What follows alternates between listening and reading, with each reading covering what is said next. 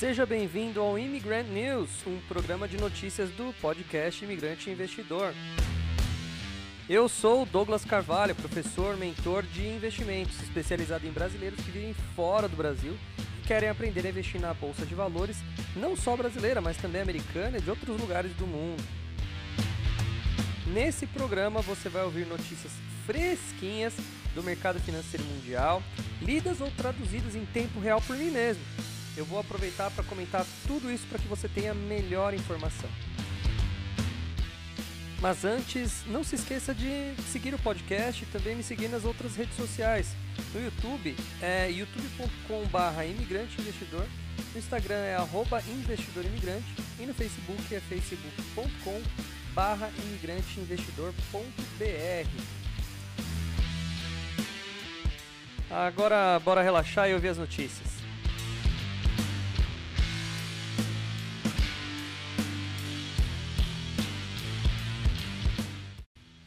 Fala imigrante! Bom dia, boa tarde, boa noite! Começa mais um Immigrant News, um programa aqui do canal do podcast Imigrante Investidor. Eu sou o Douglas Carvalho, acho que você já deve ter ouvido aí na intro, mas não custa nada repetir. E estamos aqui para mais um dia de notícias. Hoje, uma quarta-feira, dia 3 de novembro. Sim, já estamos rumo ao final do ano. Hoje, um dia de sol, um dia gostoso. Né? Tá com uma, um vento, mas um dia ensolarado. Promete ser um dia mais quente. Depois do feriado ontem, dia de finados, que foi um mais ou menos, mais ou menos, né? Não foi nem sol, nem chuva, ficou ali num, num vai, não vai, enfim, foi o dia de ontem. Ontem o mercado não abriu aqui, feriado, né, no Brasil. Então o mercado da Bolsa de Valores não abriu, então não gravei o podcast, né? E aí, hoje a gente já começa com bastante notícia. No entanto, que eu nem precisei esperar a bolsa abrir para falar de notícias. Então eu vou falar menos de bolsa hoje, vou falar mais de assuntos é, pontuais. Vamos lá, vamos começar falando do Banco Pan. O Banco Pan soltou seus resultados e reportou um lucro líquido de 191 milhões no terceiro trimestre. O resultado representa um crescimento de 12% em relação ao mesmo período do ano de 2020. De acordo com o banco, os principais fatores para o desempenho foram a margem financeira robusta, custo de crédito sob controle e receitas crescentes de prestação de serviço. O retorno anualizado sobre o patrimônio líquido médio foi de 13,6. É como se fosse o ROI aqui, né? 13,6, um ROI muito bom, frente ao retorno de 13,2 no mesmo período do ano passado, ou seja, ele aumentou o ROI dele. A margem financeira líquida do banco atingiu 19,3 entre julho e setembro de 2021, frente aos 20 do terceiro trimestre. Um pouquinho abaixo a margem financeira, mas nada para ajustar. A despesa de provisão de crédito totalizou 378 milhões no terceiro trimestre e 300 milhões aos 300 milhões no mesmo trimestre do ano passado. Então também Deu um aumentozinho de despesa líquida, mas tá bom. É, para quem não sabe, eu falei de Banco Pan no meu YouTube esses dias atrás, né? Falei da comparando cinco bancos lá. Então, uh, quem quiser, dá uma olhada lá no canal do Imigrante Investidor no YouTube. Bom, durante o terceiro trimestre, o banco originou uma média mensal de 2.340 bilhões em novos créditos, frente a 1,7 bilhões em, no terceiro trimestre do ano passado. Olha, vamos dizer aqui que praticamente, vamos ao dobro, mas bastante, registrando uma queda de 3,7 no trimestre pelo recuo mais acentuado do consignado. A carteira de crédito expandida encerrou com um saldo de 33 bilhões, apresentando um crescimento de 31% em relação ao saldo de 25 bilhões no terceiro trimestre. No trimestre, o indicador de créditos vencidos acima de 90 dias sobre a carteira foi de 5,8 em linha com a média histórica, evoluindo conforme a mudança de mix de portfólio que, que é isso? É os caras que estão devendo para o banco. Também está sob controle. O indicador de créditos vencidos de 15 a 90 sobre a carteira foi 7,5, também nada muito assustador. Então o Banco Pan, um banco aí começando a soltar bons resultados, animando a galera. Vamos ver como que vai ser o crescimento dele. A hora que eu cheguei aqui, o Jonas já falou: pô, você falou da, do Banco Inter e realmente ele já deu uma subida fenomenal. Realmente o Banco Inter está no caminho certo ali é uma boa pedida. Agora já subiu de novo, mas eu acho que dá tempo ainda de comprar. Vamos lá, que mais? que mais que a gente tem de notícias aqui? Uh, a Alpargatas, tá? Que é o grupo DAS, donos da marca Fila Umbro, fez uma proposta para adquirir uh, ah, 60% da Osklen, tá? Marca de calçados e roupas que pertence à Alpargatas. Então, é, a Alpargatas aqui está querendo vender 60% da Osklen. Osklen é uma marca de calçados muito bem aqui recebida pelos brasileiros também, uma boa qualidade. A proposta foi divulgada no fato relevante da companhia. É, em, segundo, em segundo documento, é composta por uma parte fixa de 300 milhões de reais a ser pagas em três parcelas, além de uma parte variável no valor de até 100 milhões, condicionado ao atingimento de determinadas metas durante o exercício de 22 e 23. O pagamento vai ser feito em até 4 anos do recebimento da proposta, com a, com a devida correção monetária, na proporção da participação da companhia. Legal, né? Alpargatas fazendo uma venda aí, vai aumentar o caixa dela, vai perder 60% da empresa, claro, mas ela vai aumentar o caixa dela em 4 anos.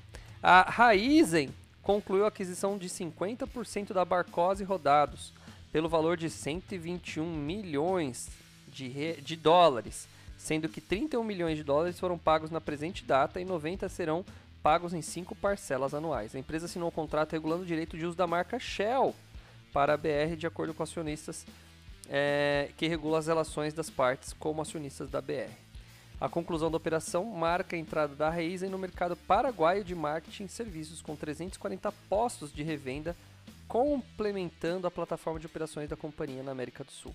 Ó, aquela noticinha, aquela noticinha de três parágrafos, mas de novo, eu falo, eu tô, eu tô falando há muito tempo da Cosan, que é a dona da marca inteira aqui, que tem Raizen, tem é, Rumo, tem outras empresas no guarda-chuva dela. Então, olha aí, Cosan, Raizen, são boas pedidas para o longo prazo. Esses caras estão crescendo, crescendo, crescendo e cê, eu tô avisando vocês aqui. Americanas é, e as lojas americanas né, informaram que a IF Capital, subsidiária das americanas, tem como missão investir em startups. É, e essa empresa concluiu a aquisição na segunda-feira de 100% das ações da Natural da Terra. Segundo o comunicado, a Natural da Terra tem uma rede de 77 lojas no Rio de Janeiro, São Paulo, Minas Gerais e Espírito Santo. As vendas online da rede representam 16% total. É, baixinho ainda. Ainda no radar, o Conselho de Administração das Americanas aprovou na quarta-feira o cancelamento de 2 milhões 300 mil ações preferenciais mantidas em tesouraria, no valor de 44 milhões, sem redução do capital social. Hum, interessante. Dessa forma, o varejista passa a ter uma circulação de 659 milhões 310 925 ações ordinárias e 1, 1 bilhão 223 milhões 696 mil e 87 ações preferenciais. Nunca vi isso acontecer, primeira vez. Estranho, né? Como que você tem menor número de ações sem redução de capital social? Poxa, depois eu vou ver isso daqui mais de perto. A Allied, a LLD3, é uma, uma empresa com ação na bolsa de valores, concluiu a aquisição do capital social da Bruised, capital de compra e venda de aparelhos eletrônicos semi-nova, tá? Uma plataforma que faz isso aí. O valor da operação não foi revelado, segundo desde o segundo semestre de 2020, com o lançamento do programa iPhone para sempre, em parceria com o Banco Itaú e a Apple, a Light ingressou nesse mercado através do compromisso de compra dos aparelhos que são devolvidos pelos clientes no final do seu ciclo no programa. Interessante, né? A Light, nem conhecia essa empresa. Tem empresa na bolsa que a gente nunca ouviu falar, né? Engraçado ainda até hoje. Bom, são mais de 400, né? Difícil saber todas de cor. Hospital Mater Dei concluiu a aquisição por meio da sua subsidiária RMDSPD Participações, uma fatia de 50,1% do capital da A3 Data Consultoria. Se eu não me engano, eu falei do Mater Day há pouco tempo atrás, também fazendo aquisições também. Então aí ó, vale a pena talvez você anotar aí, né? Se estiver dirigindo, para no farol vermelho aí, anota. Hospital Mater Day, a nota da Raizen. São empresas que vale a pena você dar aquela estudadinha, principalmente na parte financeira deles e com essas notícias aqui. A CM Hospitalar, porque a área hospitalar não tem que fazer, né? A gente sabe que é forever. VVEO3, vamos ver. A CM Hospitalar conclui a compra da totalidade da FW após o cumprimento das condições precedentes. tal como a anuência do Conselho Administrativo de Defesa Econômica, o famoso CAD, ou seja, foi aprovada. Localizada em Blumenau, Santa Catarina, a FW é uma empresa voltada ao ramo de higiene pessoal, especializada na fabricação de lenços e toalhas umedecidas. A CM Hospitalar informou ainda que foi concluída, após cumprimento de condições precedentes, a aquisição de 100% da Tecno 4 e da Point Med. Olha aí, uma empresa que provavelmente você nunca ouviu falar e uh, tá aí comprando um monte de empresinha para lá e para cá. É aquela small cap que vale a pena a gente ficar de olho também.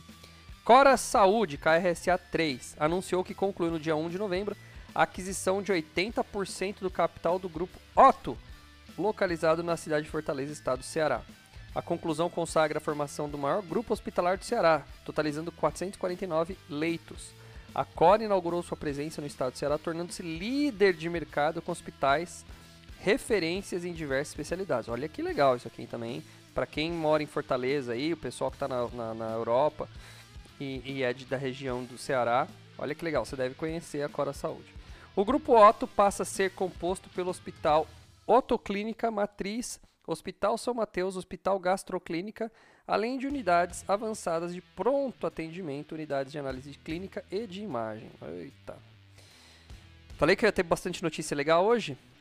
Telefônica, o Conselho de Administração da Telefônica, que é o caso da Vivo, né? Porque é VIVT3, né? a gente chama de Vivo aprovou a alienação de parte das ações de sua titularidade de emissão controlada da Lótico Brasil, representativa de 2%, 0,2% do capital social, blá blá blá blá blá blá blá. Em decorrência da transação, 50,01% do capital da LOTCO do Brasil passou a ser detido pela Telefônica e 49,99% pela TI BDT. É, eles estão dando uma arrumada ali na, na, na parte da transação. Já falei do Banco Pan, olha lá, a Azul destacou que pretende apresentar uma proposta para comprar a Latam. Como um todo caso, os credores da empresa não aprovem o seu plano de recuperação judicial no fim do mês. Ah, a Latam está entrando com plano de recuperação. Para variar, né? Eu não invisto em empresa aérea por causa disso. Eu nunca vi uma empresa aérea que é, é, é boa, que dá lucro para, para, para o seu acionista. É uma empresa com ações sempre decrescentes, historicamente falando. Mas aí, ó, La Azul está querendo comprar a Latam. Vamos ver.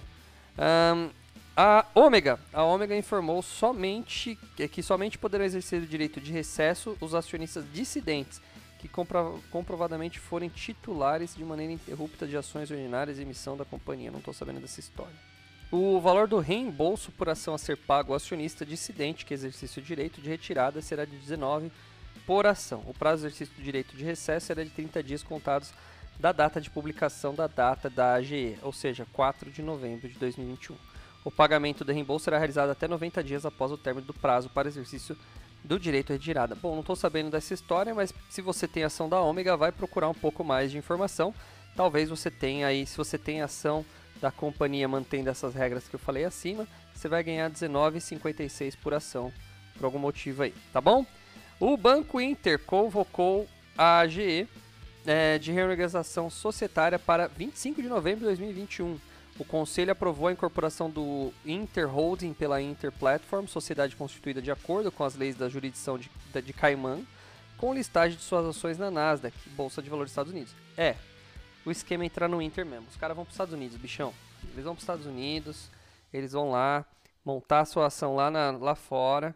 Pode ser que dê muito certo isso e a gente fique muito feliz. Banco Inter é uma boa entrada agora e ficar esperto que se sair na ação dos Estados Unidos também é um bom momento de compra. A Energisa, a empresa que distribui Energisa aqui na minha casa, iniciou na segunda-feira oferta pública obrigatória de aquisição de ações de titularidade de empregados e aposentados de sua controlada Energisa Rondônia. A oferta pública obrigatória visa aquisição de 148 milhões de ações representativas de 3,54% do capital social da Energisa Rondônia. Tá, tá bom. A Oncoclínicas informou a celebração do contrato para prestação de serviços de formador de mercado com o Citigroup. O contrato tem como objetivo fomentar a liquidez das 125 milhões de ações ordinárias de emissão da companhia em circulação no mercado sob o ticker ONCO3 tá. É, eles querem deixar mais liquidez? Não entendi também. TIM, Credit Suisse mantém recomendação outperform para as ações da TIM. Outperform é rendimento aí, crescimento bom. Um, colocou o preço-alvo de 20 reais, tá? É, tirou de 20 para 16 após o encontro com a gestão da companhia. Então, quer dizer, nem sei quanto está custando a TIM hoje, mas ela está é, sendo com preço-alvo para 16 reais, tá? Um, a Morgan Stanley, o Morgan Stanley mantém a avaliação uh, para ações da Vale, reduziu o preço-alvo de 18 doletas para 16 doletas nas ADRs americanas. Segundo o banco, a avaliação se deve à falta de catalisadores positivos no curto prazo e preços mais baixos de minério de ferro esperados nos próximos anos, devido a uma perspectiva estrutural desafiadora. Bom, isso eu já falei que a Vale é, agora ela já teve o que ela tinha que crescer, é muito provável que ela suba mais mais uma nova uma, uma nova notícia que eu acho muito legal isso aqui, ó. Isso vai para os meus alunos que gostam dos fundos imobiliários, né? Vocês sabem que eu sou fã de fundo imobiliário, tô mais já, já ultrapassei 50% da minha carteira de fundo imobiliário. A meta aí é fazer mais um, uns 10%, então, ou seja, quero chegar a 60% da minha carteira de fundo imobiliário. Queria ter 80 hoje, porque tá tudo na baixa, né? O IFIX está bem baixo, uma hora vai voltar e aí a gente vai ficar feliz. Fundo imobiliário a gente é para ter para sempre, então não é especulação, então não quero ganhar dinheiro agora, eu quero ganhar dinheiro no futuro. Apesar de estar sendo um bom cenário para ganhar dinheiro agora também, principalmente com as fundos imobiliários de papel. Os fundos imobiliários de papel estão pagando acima de 1% com a subida da, da Selic e tal, da inflação e tudo mais. Enfim, tá tudo é, pagando relativamente bem. Bom, vamos lá. Começa a ser negociado nessa sexta-feira, ou seja, depois de amanhã, o primeiro ETF de Real Estate Investment Trust ou REITs, REITs, cada um lê de um jeito. Eu vou ler do jeito português só para você entender. Os REITs, R-E-I-T, os fundos imobiliários americanos lá da bolsa. O código vai ser ALUG11, um nome bem sugestivo e fácil de lembrar, né? Você vai receber aluguel. É, o fundo replica o desempenho do ETF, um ETF famoso nos Estados Unidos que é o Vanguard Real Estate, o VQN, tá? é negociado na Bolsa de Nova York e o maior do setor nos Estados Unidos, com 45 bilhões em ativos sob gestão. O fundo permite investir em tipo de imóveis que o brasileiro não tem acesso hoje. No Brasil, a grande maioria dos FIIs são dos segmentos de lajes corporativas, shoppings, por exemplo. No mercado americano, há empreendimentos industriais, data center, torre de celular, hospitais, entre outros. Tá? Afirma Cauê Mansanari, CEO da Investo. O fundo acompanha o índice uh, MSCI US Investable Real, Market Real Estate 2550 Index, formado por 174 empresas do mercado imobiliário americano, no quais o ETF investe. Em novembro do ano passado, a XP lançou o primeiro ETF de fundos imobiliários do Brasil, o Trend é, ETF IFIX, negociado sobre o código XFIX11, ou XFIX11, talvez. Uh, o produto replica o desempenho do IFIX, índice que acompanha a trajetória dos principais FIIs negociados. Não havia no mercado, contudo, um ETF que acompanhasse o mercado imobiliário americano. Bom, vamos, vamos, vamos. Eu vou ler primeiro, depois eu faço os meus comentários, que às vezes eu vou falar coisa que já está escrita aqui. Então vamos ver. Uh, entre as maiores posições do Alug estão os fundos especializados como aqueles com ativo de self-storage. Sabe aquelas. Aquilo que a gente vê nos, no, no, no National Geographic, que tem umas tem nos Estados muito muito comum nos Estados Unidos aqueles galpões onde tem várias várias portas, né? E os caras guardam um monte de coisa lá para não guardar em casa, os caras alugam esses box, né? É muito comum, você vê em filme os caras escondendo coisa lá, enfim, tá? Uh, então tem bastante gente, é, bastante ativo aí dentro dos rates lá. Uh, na sequência, com 15% aparece fundos residenciais, depois fundos industriais com uma fatia de 11%. Além do acesso ao mercado americano, o investidor consegue diversificar o risco Brasil por meio de investimentos em dólar.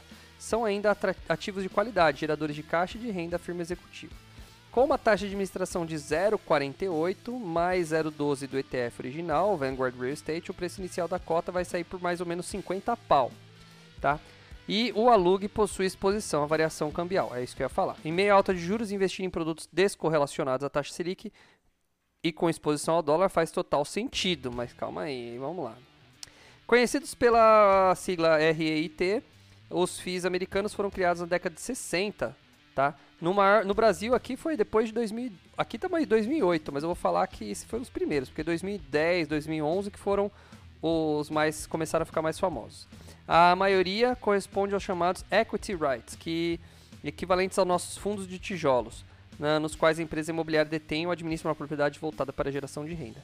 Para qualificar-se como um, um, um FII americano, uma empresa deve ser, ter a maior parte dos ativos em rendimentos ligados ao investimento imobiliário e distribuir pelo menos 90% do seu lucro tributável aos acionistas anualmente na forma de dividendos. No Brasil, o percentual é um pouco maior, 95%. Além disso, os fundos imobiliários americanos precisam cumprir algumas regras, como ser administrados por um conselho de diretores ou administradores, os trustees, e ter um mínimo de 100 acionistas após seu primeiro ano como fundo não ter mais 50% das suas ações detidas por 5 ou menos pessoas ao longo da última metade do ano tributável. Eles são obrigados ainda a investir pelo menos 75% dos seus ativos totais em ativos imobiliários e caixa e derivar pelo menos 75% de sua receita de bruta de fontes relacionadas a imóveis, incluindo aluguéis e juros de hipotecas. Na, ETF de empresas globais. Na semana passada, os investidores brasileiros passaram a ter disponível para investimento também um ETF chamado WRLD11. Eu falei que ETF vai bombar aqui no Brasil, virou moda agora. Também da Investo, que permite a exposição de mais de 9 mil empresas ao redor do mundo, uma empresa global. A economia global está se desenvolvendo como um todo e o fundo permite ao brasileiro participar do crescimento dessas empresas, independente de onde elas estejam. O fundo replica o desempenho do ETF VT, Vanguard Total World Stock uh, listado na Bolsa de Nova York também, que acompanha o índice FTSE Global All Cap Net Trust, tá? E um monte de sigla junto. O, nos Estados Unidos, o VT possui cerca de 30 bilhões sobre gestão, sob gestão e investe mais de 9 mil empresas em todo mundo, englobando mercados desenvolvidos e emergentes. O problema é que é muito diversificado demais, né? Massanares conta que as maiores posições do ETF estão nos Estados Unidos, dada a relevância da economia norte-americana, claro. Com relação aos setores tecnologia, possui peso da ordem de 25%, enquanto financeiro aparece na sequência com 16%. Há, contudo, empresas desses setores de diversos países do mundo. Olha, vamos lá. Ah, aqui, aqui. Não, vou ler isso aqui primeiro. O mercado de fundos de índices tem crescido no último ano e tem ah, em um movimento de ampliação da diversificação de portfólio diante do ambiente de juros mais baixos. De acordo com dados da B3, o volume anual negociado de ETFs entre pessoas físicas cresceu cerca de 600 milhões em 2019, para mais 1,4 bilhão em setembro desse ano. O patrimônio da indústria de ETFs, por sua vez, já sobe cerca de 37% até setembro é, para 52 bilhões. É, até setembro do quê? Será que tá é velha essa notícia? Quando analisados os ETFs internacionais listados na Bolsa Brasileira, que eram apenas 4 em 2020, o número subiu para casa dos 20. É, exatamente. A gente tinha BOVA 11 mais um meia dúzia. Além dos, dos, fundos imobiliários americanos, investidores têm acesso a produtos que replicam performance de criptomoedas, commodities, desempenho de diferentes países, como China e Estados Unidos, além de fundos que acompanham o desempenho de setores específicos, como tecnologia. Sim, tem um de commodity, que é o Gold 11, né, que é de, de ouro, tem o Hash 11, que é de criptomoeda. Então, os ETFs estão virando moda aqui, né? vamos lá, vamos, vamos entender agora o seguinte. Vamos, vamos pensar um pouquinho, tá, gente? Vou te convidar vocês a pensarem aqui. Eu vou fazer algumas perguntas aqui, meio que retóricas, porque eu vou, eu vou dar a minha resposta, mas só para vocês pensarem, tá? como estão os preços? Pessoal que está aí nos Estados Unidos, pensa comigo. Como que está a situação dos preços dos imóveis nos Estados Unidos agora? É, eu tenho quase certeza, porque converso com gente dos Estados Unidos toda semana, que os imóveis estão caros. Né? A gente tem aí um período de grande crescimento do preço dos imóveis nos Estados Unidos. Beleza, então os imóveis estão caros. Eles estão valendo ali, estão batendo recorde de valor. Como está o preço dos aluguéis? Os preços dos aluguéis é, é, acompanham esse crescimento do preço dos imóveis. Se não acompanha em tempo real, acompanha pelo menos com a revisão dos, revisão dos contratos. Então, preços dos imóveis estão caros nos Estados Unidos. Como tá, como tá a, a situação do dólar em relação ao real? O dólar tá caro. Estamos praticamente no recorde, né? Chegamos a quase 6, agora tá 5,50, 5,40 no momento que eu tô falando aqui. 5,70 hoje? É, 5,70, pior ainda, tá? Então, uh, o dólar tá alto. O que que acontece? Com o ETF saindo né, sexta-feira a 50 reais nesse preço fixo, ele vai ter, ele vai ser convertido em dólar nesse primeiro momento. Então o preço base vai ser 50. E aí vamos entender que a gente está comprando um negócio que vai estar, tá, os imóveis vão estar tá super caros nos Estados Unidos e convertidos em dólar também uh, vão estar tá super caros para a gente, porque a gente vai comprar uma quantidade pequena, tá? Então eu não vejo com os bons olhos essa ETF neste momento, diga-se de passagem, tá? Por quê? Porque se eles. Eu, não, eu ainda preciso analisar se os preços das ETFs estão seguindo o Brasil. Aí que. Das ETFs não, desculpa.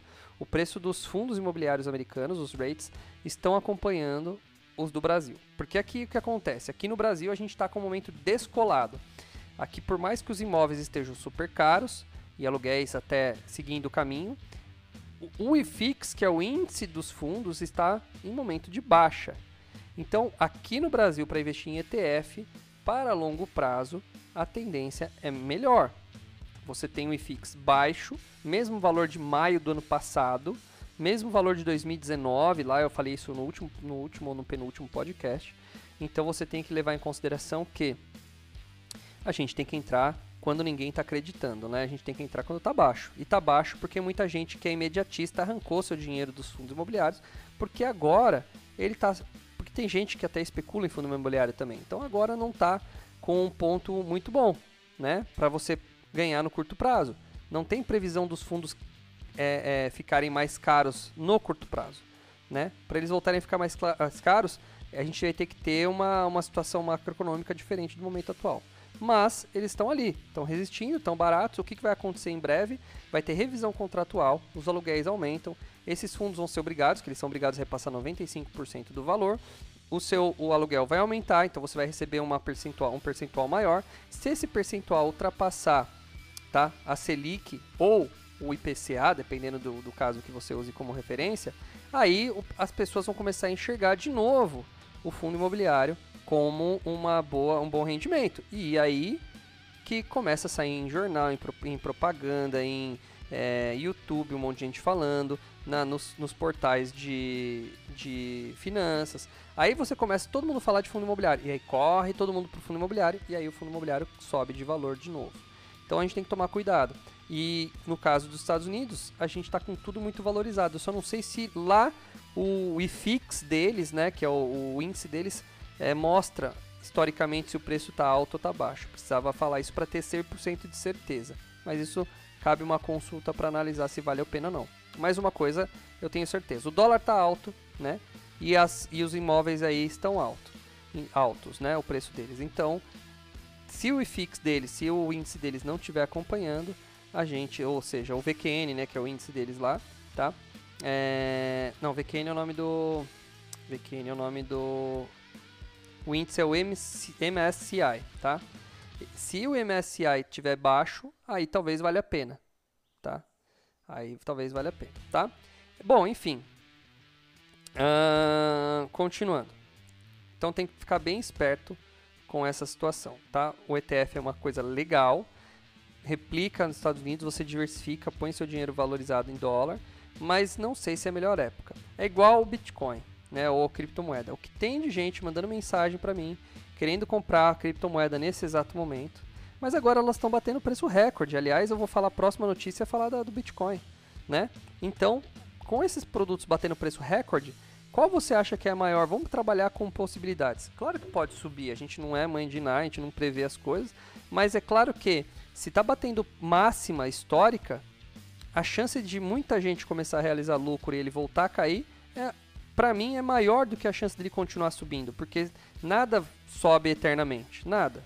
Se você olhar o histórico do Bitcoin, ele tem momentos de uh, descida, assim como qualquer outro investimento em bolsa de valores, se você olhar índice, se você olhar ação isolada, enfim. Tá? Então tem que tomar cuidado, porque quando começa a subir é quando chama a atenção das pessoas. Um monte de gente comprou Shiba porque subiu pra caramba, né? E o volume dela era baixíssimo quando ela não era conhecida, quando ela estava barata, né?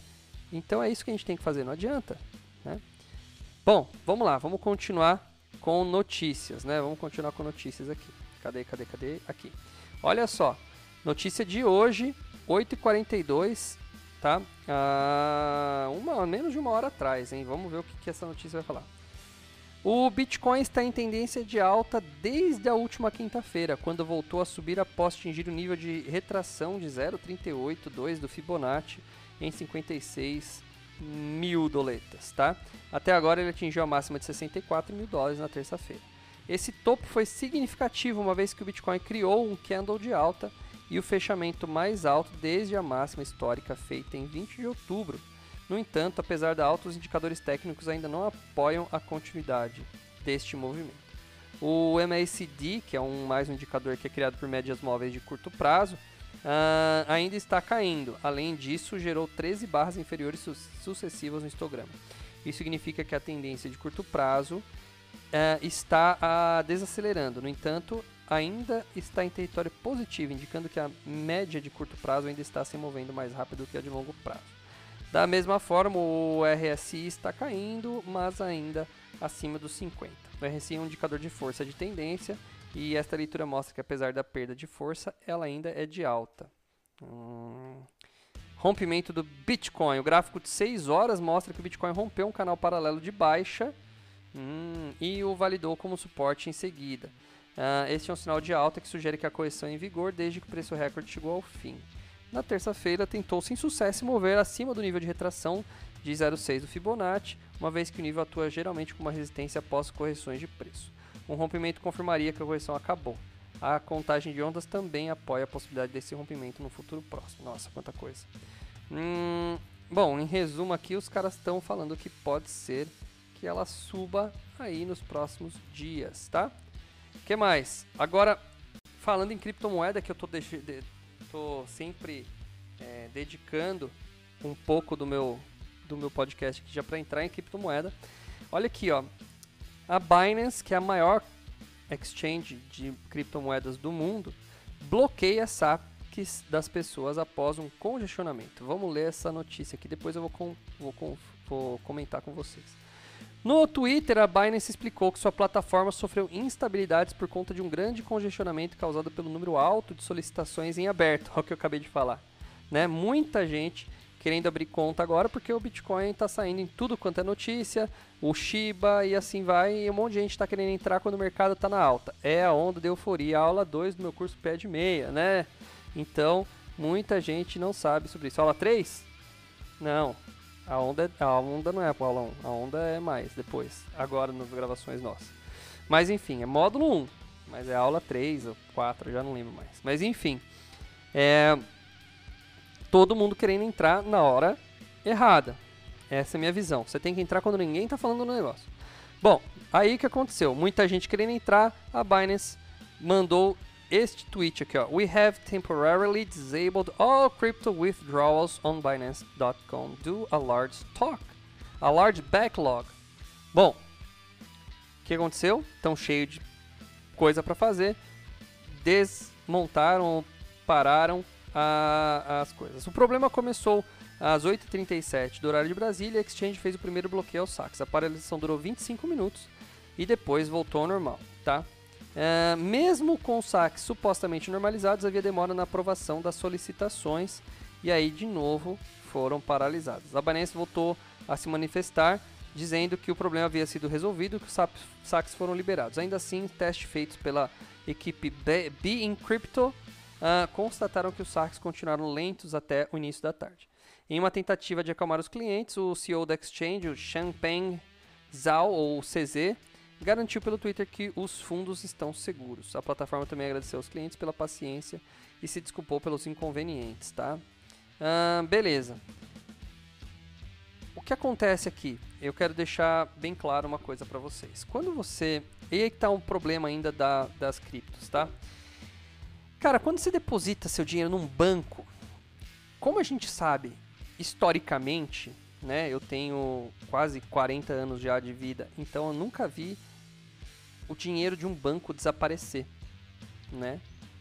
É, quando é roubado, geralmente tem os fundos garantidores de crédito, né? Tem os seguros e tal que garantem isso. Então, por exemplo, se alguém foi lá, aliás, você deve ter visto, se você está acompanhando as notícias do Brasil nesse final de semana, você deve ter é, visto que em Minas Gerais teve uma ação policial da, é, conjunta da PRF, Polícia é, Rodoviária Federal, e da Polícia Militar de Minas, que mataram 25 bandidos, 25 caras. Meteram bala em todo mundo lá. É os caras que estavam roubando o banco. É, o ano passado eu dava aula de madrugada para o pessoal da Austrália, né? E eu acordei uma vez com um barulho que parecia, sei lá, rojão ou qualquer coisa assim.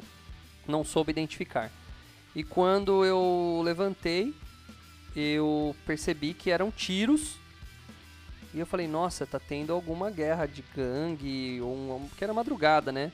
Sei lá, se encontraram em algum lugar aí da cidade e tava de longe, eu tava ouvindo assim, parecia vindo de longe, mas eu consegui ouvir algumas coisas. Ah, bom, resumo da história.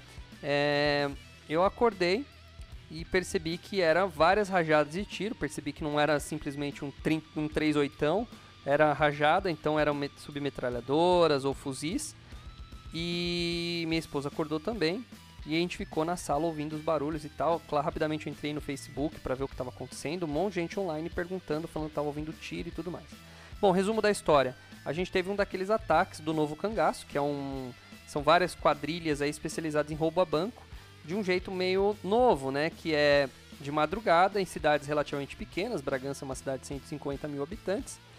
E eles fazem o que? Eles travam os principais acessos aos ao banco que eles vão escolher e com, com pessoas, né? Eles travam com pessoas ali bem, muito bem armadas. Põe, é, dão tiros na. Põe pessoas também de, na frente da, da, das polícias, né? Dos quartéis policiais.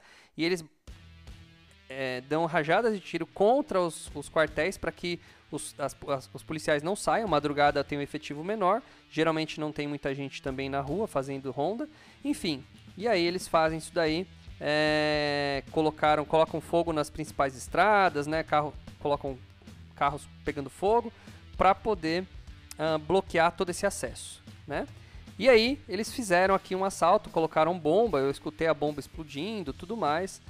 Dizem que aqui na minha cidade não tiveram sucesso, não conseguiram levar porque o cofre aqui era um cofre mais reforçado e eles não tinham, a bomba não foi suficiente para estourar o cofre né? Mas eles fizeram um estardalhaço, deram um tiro contra civis, contra pessoas, né? Contra cidadãos que estavam nos próximos, nos prédios, no, ops, no, nos prédios próximos e, uh, enfim, ninguém morreu nem nada, mas muita gente se assustou aí, é, inclusive um grande amigo meu que mora perto ali, uma, a mãe de uma amiga minha também que ficou é, dentro de casa sozinha, com medo, enfim, uma senhora. Várias pessoas se assustaram e eu estava relativamente perto também, fiquei bem assustado. Enfim, a polícia matou uma dessas, dessas gangues. Os caras tinham uma, um, um armamento de guerra, um armamento de guerra, e, em minha opinião, foram tarde. em minha opinião, foram tarde, né? Já eram para ter morrido antes esses caras, porque esses caras é, é melhor eles é, lá junto com o capiroto do que junto, junto daqui da minha família. Então, é, já foi. Enfim, mataram os caras aí, eu nem lembro mais porque eu tava falando disso, né? Ah, lembrei, dos bancos. Bom, quando uh, são. Quando a gente tem um assalto a banco, por mais que levem o dinheiro e aquele dinheiro seja seu, você tenha depósito naquele banco, o banco garante a compensação dessa grana para você, assim quando você também sofre um roubo digital, né? Uh, há talvez uns seis meses atrás eu tive meu cartão clonado também e algumas pessoas, não, é, não sei se foi clonado, se descobriram, enfim, alguém foi lá e fez umas compras no meu nome, compras que eu não reconheci, e eu rapidamente entrei em contato com o banco, o banco já bloqueou meu cartão e, a, e me devolveu, me fez o resgate do dinheiro que foi das compras que foram realizadas no meu cartão. Então, é, nesse ponto, bancos trazem uma segurança. Agora, por que, que eu trouxe esse assunto quando eu vou falar da, quando eu estava falando da Binance? Ah, é muito louco isso, porque é um mercado tão louco o da, o da criptomoeda, né, ele é tão descentralizado, ele é tão desregulado que a gente não sabe qual é a garantia, né, se acaso aconteça um ataque hacker, por exemplo, ou a garantia que esse cara não vai pegar todos os nossos é, o nosso dinheiro e vai enfiar em outro endereço e desaparecer no mundo? Não dá para saber. Não dá. Porque não tem instituições e tal. Por mais que a Binance seja gigantesca, eu ainda tenho esses esses preconceitos aí. E a palavra acho que é essa, é preconceito, porque a gente realmente não sabe né, o que vai acontecer. Então, assim, é... eu acho que se você for começar a investir em cripto, coloca um dinheiro que você está 100% disposto a perder, devido às inconsistências né, do preço mesmo. A gente sabe que é, são coisas ainda muito, muito voláteis, mas ainda tem essa. E se você for usar uma exchange, talvez não coloque tudo numa exchange só. Acho que seria legal você dividir em várias exchanges, porque se uma for hackeada, que já aconteceu, né? Algumas exchanges devolveram dinheiro para o pessoal, algumas não. Ainda estão em processo. Mas se houver um, uma, um ataque hacker você vai ter uma, uma exchange só afetada, então uma parte do seu dinheiro vai estar afetado. E uma outra coisa que se você for começar a colocar muito dinheiro para longo prazo, compra uma crypto wallet, compra um, agora vende no Mercado Livre, é, é um pendrive na verdade, não precisa ser uma, mas tem um, um, um produto que é especial para isso. Ele parece um pendrive também. Eles tinham chamados crypto wallets, que são as, as, as carteiras digitais. Tipo, um, é um é um é um aparelho desenvolvido só para isso, né? Parece muito um, um pendrive, um flash drive aí, né? E então seria legal você é, manter um pouco guardado também fisicamente. Aí você pode guardar essa, esse, esse flash drive e ninguém pode uh, roubar se não tiver sua senha, porque é uma senha hiper ultra difícil, você só não pode esquecer a senha. Também você tem que criar um esquema de é, guardar essa senha e replicá-la e, sei lá, ter sempre o acesso a essa senha para você acessar, porque tem muita gente que começou, quando começou criptomoedas você só guardava em, em, wallets, né? Ou seja, você só guardava em HDs físicos e teve muita gente que teve o HD explodindo do cara lá, ah, queimou meu HD, perdi meus bitcoins. Ah, é, perdi a senha, perdeu os bitcoins, né? Então tinha mu tem muita gente que perdeu bitcoin nesses últimos 10 anos com esse problema, porque a tecnologia avançou, o cara trocou de computador, bitcoin não era uma coisa muito valorizada e agora o cara viu que fez caca.